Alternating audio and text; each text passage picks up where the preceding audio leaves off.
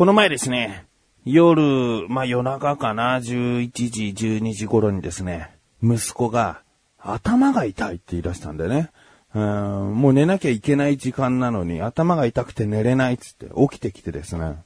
気持ち悪くなってきたって言って、頭が痛い気持ち悪い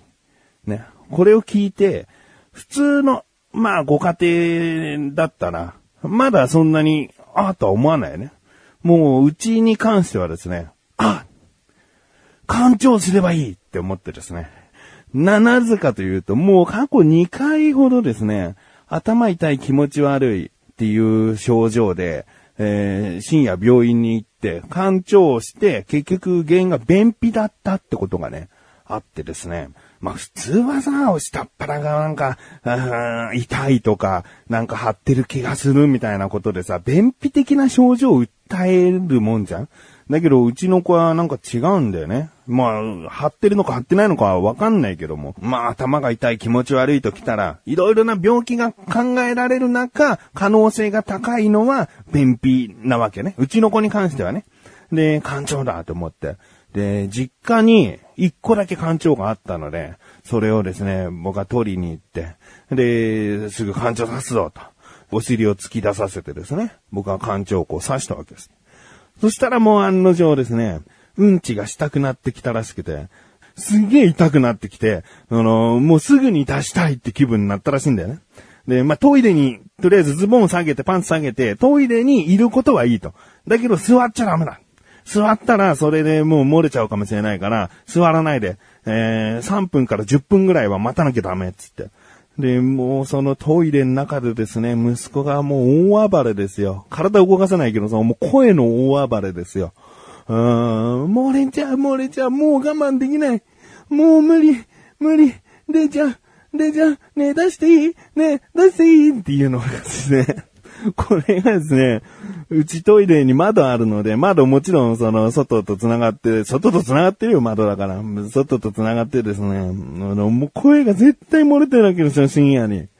深夜にさ、そのトイレからさ、子供の声でさ、我慢できないよ、もうしていいね、出ちゃう出ちゃうとかいう声響き渡らせんなよっていうさ、えー、まあ、すごい叫んでですね、なんとかね、ごまかしごまかし3分経っても、いや、戻ろよ、なんつってね。なるべく我慢させた方が一気に出ると思うので、まだだよ、なんつって。でももう無理もう無理っていうのが3分40秒ぐらいですね。えー、もういいじゃん、じゃあ座ってやってよ、つったら、はーつって、うんちが出てきたわけですね。で、別にね、その、じゃあ3日間とか、便してなかったのかっていうと、そうではなかったらしいんだよね。コロコロしたうんちは出てたって言うんだけど、そこで一気に出て、無事ですね、頭痛いのも気持ち悪いのも治ってですね、次の日もう元気で、えー、朝起きてましたから、ああ、よかったよかった。結局原因は便秘だったんだなっていう。うん、まあ難しいですよね。もう3回目だからこそ、まあ2回目だからこそ、ここも干潮かなと思ってできたけど、ねえ、夜中に頭が痛くなったっつってね、救急病院に連れて行くかどうか、もしかしたらね、脳に関するこう、病気の可能性だってあるわけだからね。えー、でもまあうちはですね、我が家はとりあえず干潮っていうのがですね、出てきそうですね。もう脳の重大な病気なのに一回感情さすかもしれないね。それはそれで、お医者さんちゃんと説明するけども。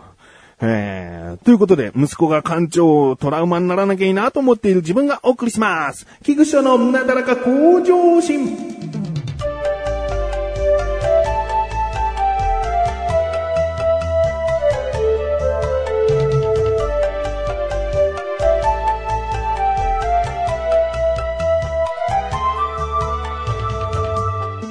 え、僕はですね、この番組聞いてらっしゃる方、ね、よく聞いていらっしゃる方はわかると思うんですが、ゲームはそこそこ好きででしてね、え、スマートフォンのアプリでゲームいろいろやっておりますけれどもね、えー、一番好きなジャンル、強いて言うなら、シミュレーションゲームかなって思うんですよね。例えば、お店の経営者になってみようとかね。まあ、僕がやってる野球、プロ野球チームを作ろうみたいな。プロ野球団を経営するシミュレーションゲームとかね。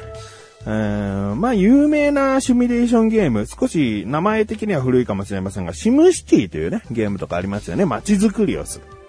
えー、そういったゲーム好きでしてね。で、シムズっていうね、シムシティと同じ会社なのかどうかはっきりわかりませんが、シムズっていうゲームがあるんですね。でこれは昔から結構出てきていて、今はシムズ4なのかな ?4。4まで出ていて、このゲームやりたいなーって気持ちが少しあるんだけど、そのシムズっていうゲーム、一回何かでやった時に、うん、結局海外の仕様だから、うん、なんか家の作りとかも海外的靴を脱いで上がるとか日本的な文化の構造じゃなかったり、あと、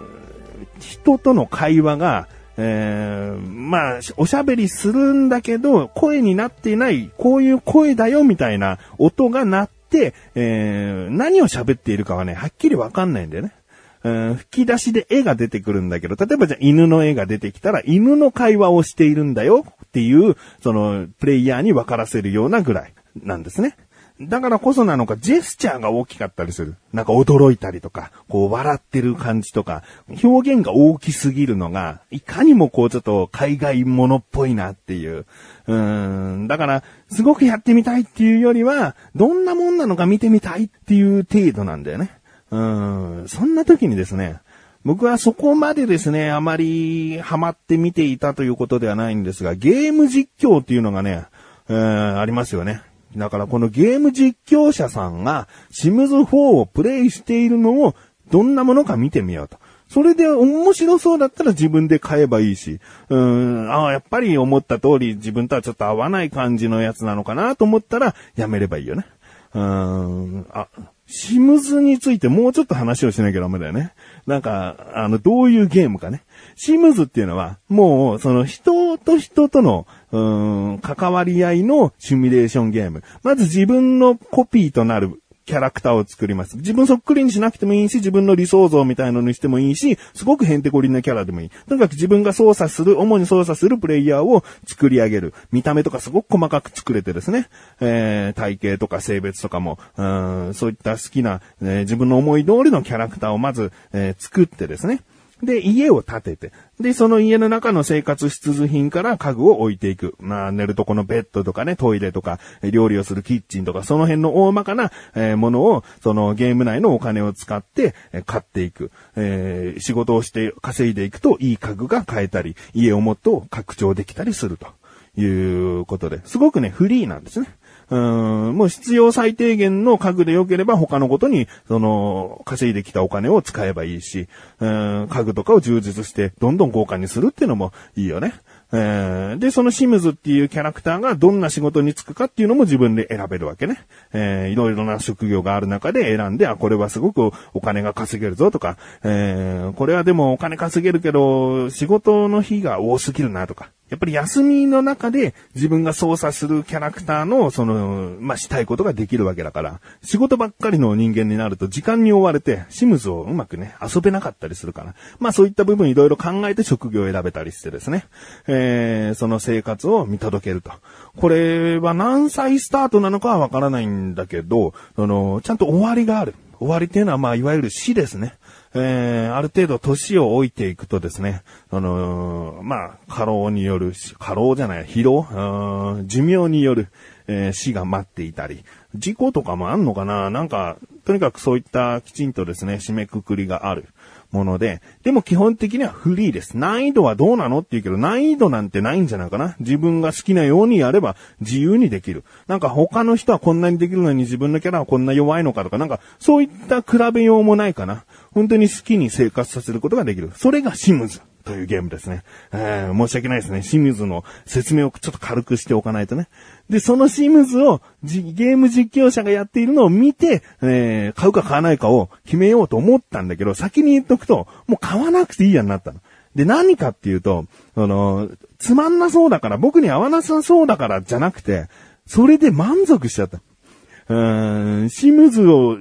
シムズって結局さ、キャラクターを作って人生をある程度見届けるゲームなんだよね。あの、職業とか自分で決めるとか家具を買うのを自分で決めるって言うけど、もうその他は大体フリーに生活させていいわけ。もう勝手にそのキャラクターを動き出してトイレもするし、ご飯も作るし、えー、ベッドに行って寝るしとかね。そういったもう勝手に放っておけば行動をしてくれる。仕事も自分で勝手に言ってくれるから。だから、まあ、見届けるっていうやり方もあるんだよね。だからそれをゲーム実況者さんがやってるのを見れば、なんかね、満足しちゃうんだよね。もちろん最初は自分が思う通りのキャラクターをそのゲーム実況者さんは作ってないけども、そこを乗り越えてずっと見ていくと、なんかね、すごく楽しい。うーん、あの、いろいろなゲーム実況者さんのシムズプレイ見たけど、一番はですね、牛沢さんっていう人ね。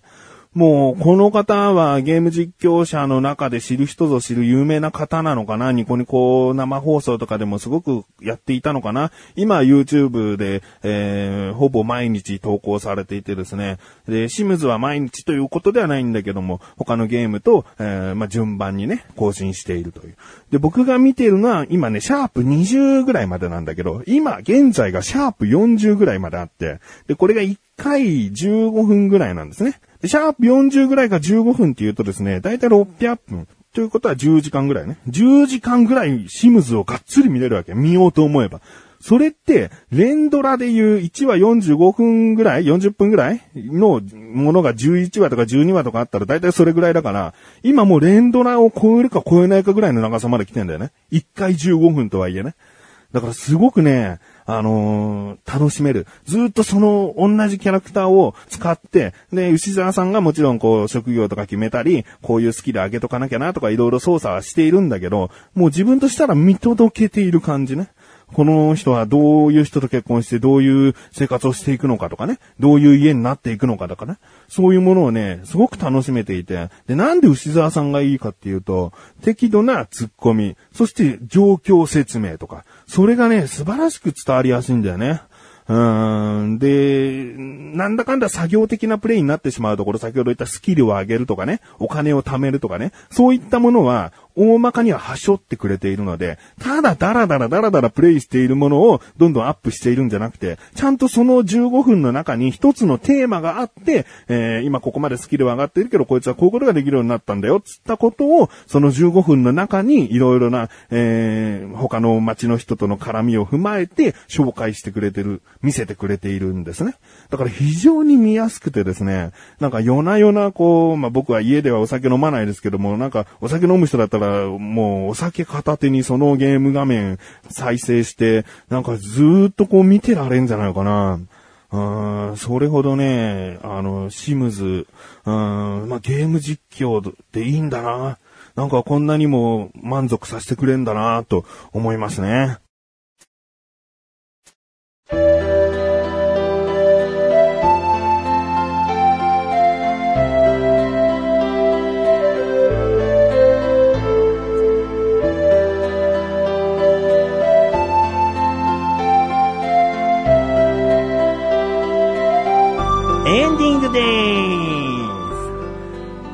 吉沢さんのですね、他にプレイしているゲームの中に13日の金曜日っていうゲームがありまして、まあ、これパソコンのゲームなのか、どっかのハードなのか、ちょっと僕は詳しくわからないんだけども、これもすごく長くですね、配信していて、これは続きものではなくて、ジェイソンでプレイするか、そのジェイソンに襲われる側の10人未満の、えー、街の人をプレイするかっていうのは、プレイしてから決まるっぽいんだけど、その、とにかくジェイソンから逃げて、警察に通報できて、時間以内にずっと殺されずに済んだら勝ちとか、ジェイソンだったら全員を殺さなきゃいけないんだけど、殺したら勝ちとか、そういったゲームなんですね。だからそれがだいたいまあ、10分かかるかかからないかぐらいで1回の戦いが終わるので、それを見ているだけでもですね、楽しいですね。ゲームが楽しいというよりね、やっぱりね、牛沢さんのその本当に聞いてて嫌じゃない解説とか、ツッコミとかが、僕はすごく好きになりましてね。えー、シムズが今40話まで行っているので、果たしてどこまで行くのか、ちゃんとこう死ぬところまで、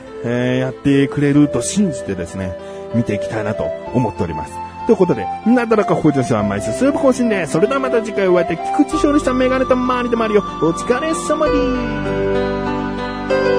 す。